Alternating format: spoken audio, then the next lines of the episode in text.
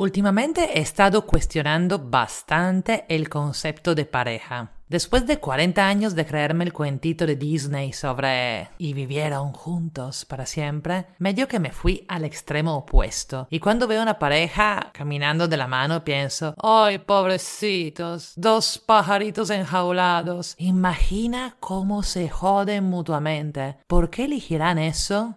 Y de ahí me doy cuenta que la mía debe ser una reacción excesiva, debido a que improvisamente se me cayó esa venda de los ojos. Y que en verdad hay parejas felices. Y que lo importante es que cada uno pueda hacer lo que quiera. Que yo pueda seguir disfrutando de mi soltería y que las parejas felices puedan seguir viendo Netflix juntos.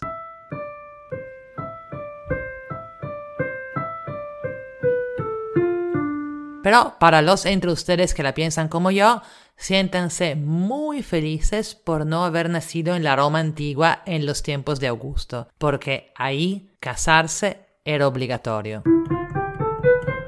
Me enteré de eso escuchando una clase de Joyce Salisbury, Salisbury, no sé cómo se dirá, profesora de historia en la Universidad de Wisconsin, en una aplicación de charlas que se llama Wondrium, recomendadísima. Para que todos se ubiquen, Augusto fue el emperador de Roma en el año cero, cuando nació Jesús. Bueno, en verdad fue emperador durante 41 años, pero para ubicarse en la historia es fácil recordarse que uno de estos 41 años era el año cero.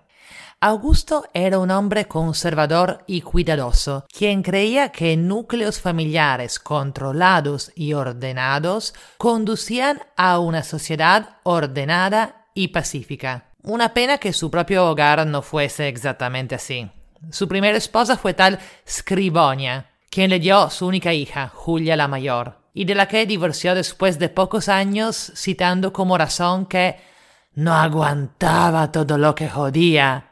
Esto lo cuenta el historiador Svetonio, quien vivió unos 100 años después, que pero era bastante informado. Después del divorcio, Augusto se casó con Livia, quien en vez era la perfecta mujer modesta y calladita más bonita, como él quería, quien no tuvo hijos, pero quien educó a su hijastra Julia para que fuera una mujer tranquila y modesta como ella, pero con poco éxito, porque Julia salió súper libre, rebelde y promiscua, lo cual le causó muchos problemas que ahora no tengo tiempo de contarles, pero si quieren díganme y se los cuento en otro episodio porque hoy lo que les quiero contar es sobre las leyes que impuso su papi Augusto. Como les decía, él estaba seguro que la base de una sociedad ordenada era la familia y el centro de la familia era el matrimonio y por eso quiso asegurarse de que todos en Roma estuviesen casados y por eso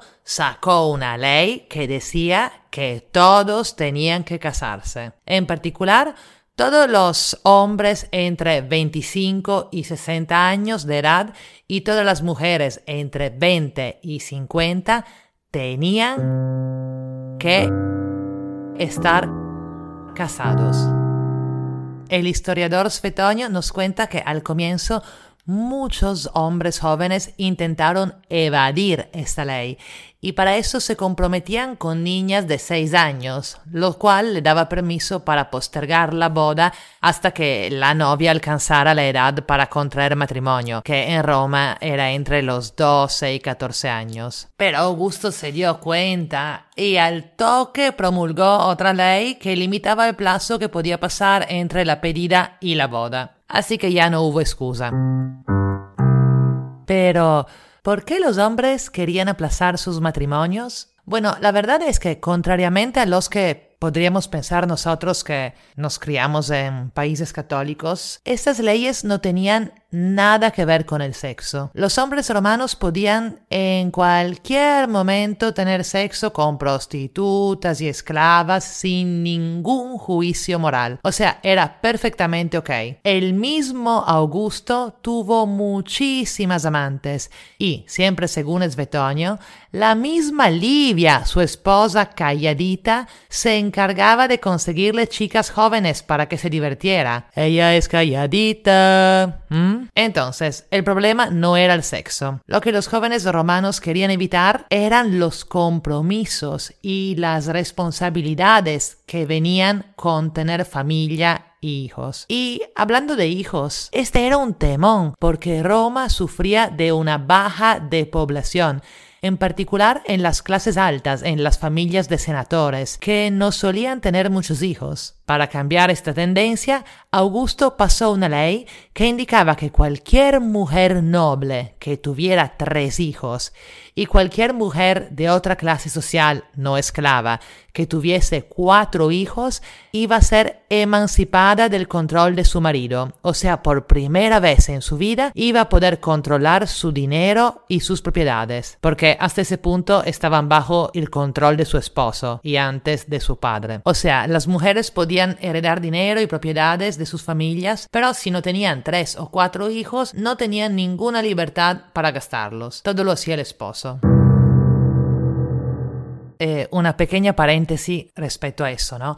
Obviamente si Augusto sacó esa ley para motivar a las mujeres para que tuvieran más hijos, esto nos hace pensar que él creía que las mujeres hacían algo para controlar el número de hijos. Y bueno, esta profesora cuenta un poco lo que hacían, así que pequeña paréntesis sobre los intentos de contracepción en la Roma antigua. Le cuento que las mujeres usaban amuletos con cabezas de arañas, que yo no sabía que las arañas tenían cabeza. O hígado de gato amarrado al tobillo. Sexy, ¿no? Probablemente no nacían hijos porque no tiraban con un hígado de gato amarrado al tobillo, no, no creo. También intentaban practicar el sistema del ritmo, pero no les funcionaba porque los doctores no habían entendido cuáles eran los días fértiles y pensaban que las mujeres eran fértiles justo después de las menstruaciones. Rarazo, ¿no? Y bueno, los hombres muy raramente usaban interiores de cabra como condón, pero no lo necesitaban mucho porque los hijos en verdad no eran su problema. No había ningún escándalo en eh, embarazar a una esclava o un amante, o sea, cero juicio moral para eso. Y ellos no estaban obligados a hacerse responsables. Eh, acuérdense que esto era antes del cristianismo cuyo fundador justo estaba naciendo en aquellos años, ¿no? Y los valores morales eran muy distintos. También era relativamente normal el infanticidio, o sea, dejar un hijo tirado en un bosque para que animales selváticos o el frío o la falta de alimento lo, lo mataran.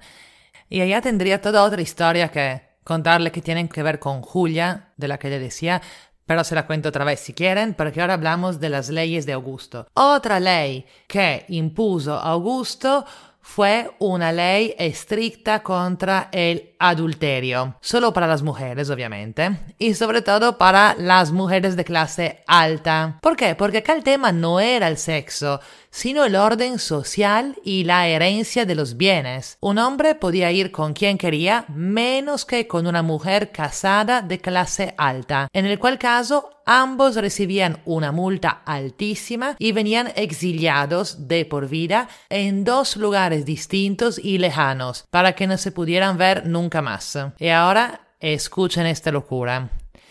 Como era todo un tema de orden y control de la riqueza, y cómo los hombres podían ir con esclavas y prostitutas, y hasta con mujeres de clase bajas, y hacer todo lo que le daba la gana, las únicas que tenían el problema acá eran las mujeres de clase alta. Entonces, hay prueba que cuando salieron estas leyes, algunas mujeres casadas de clase alta empezaron a registrarse como prostitutas para poder seguir haciendo lo que les daba la gana. Obviamente, en cuanto el emperador se enteró de eso, también al toque prohibió que las mujeres de clase alta cuyos abuelos, padres o maridos eran senadores, se registraran como prostitutas. Pero repito, no por pánico al sexo, sino por amor al orden.